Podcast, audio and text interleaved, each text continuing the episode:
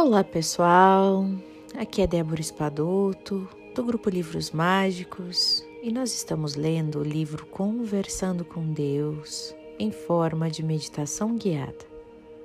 No entanto, neste momento, o autor nos traz informações sagradas sobre as cartas e o jogo de cartas e todo o simbolismo.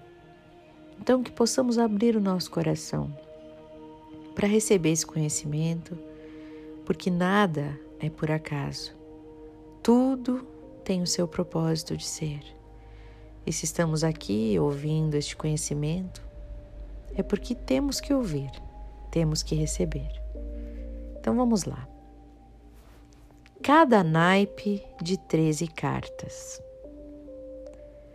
Três cartas em cada naipe são figuras: rei, dama e valete.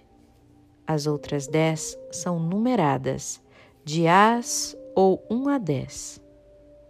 O rei, a dama e o valete representam a trindade, o pai, a mãe e o filho, que aparecem simbolicamente em todas as grandes religiões do mundo.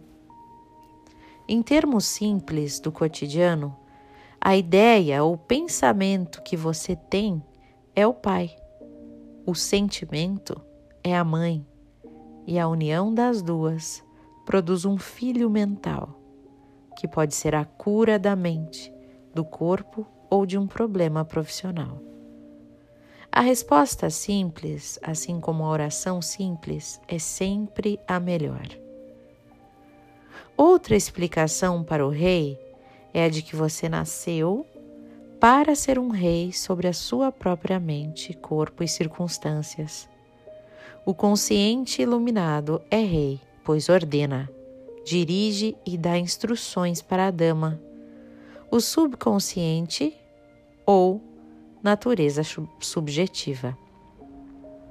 O valete representa o seu desejo, ideia ou plano ainda não manifesto. E assim deve haver uma união do consciente e do subconsciente com o seu desejo. Se ambos estiverem de acordo, o desejo poderá se consumar e nada será impossível. Há dez cartas numeradas. Explicarei o dez rapidamente. Um representa o masculino e zero o feminino. A união dos dois resulta no ato criativo em termos mentais e espirituais, assim como físicos. As dez cartas numeradas representam a integração harmoniosa do consciente e do subconsciente nas quatro fases da sua vida: espiritual, mental, emocional e material.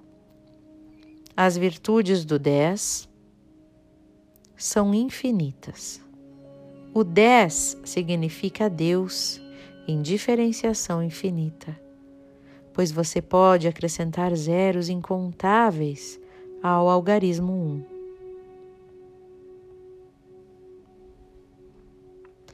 As figuras. As figuras são duplas, indicando a nossa natureza dupla. Vivemos num mundo mental e espiritual, mas também num mundo objetivo ou tridimensional. Quando o mundo exterior nos desagrada, podemos ir para o reino da mente, orando e nos identificando com o nosso ideal, alimentando-o através da permanência frequente na mente, até que ele se concretize. E quando isso acontece, o exterior e o interior se tornam um só e estamos em paz. Mudamos o exterior pela mudança do interior o exterior é sempre um reflexo do interior. Assim por dentro, assim por fora.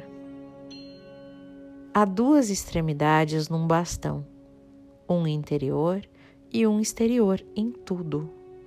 Vida é uma unidade funcionando como uma dualidade. A noite e dia, fluxo e refluxo, paz e angústia, doença e saúde, objetivo e subjetivo, invisível e visível, positivo e negativo, matéria e espírito, bem e mal.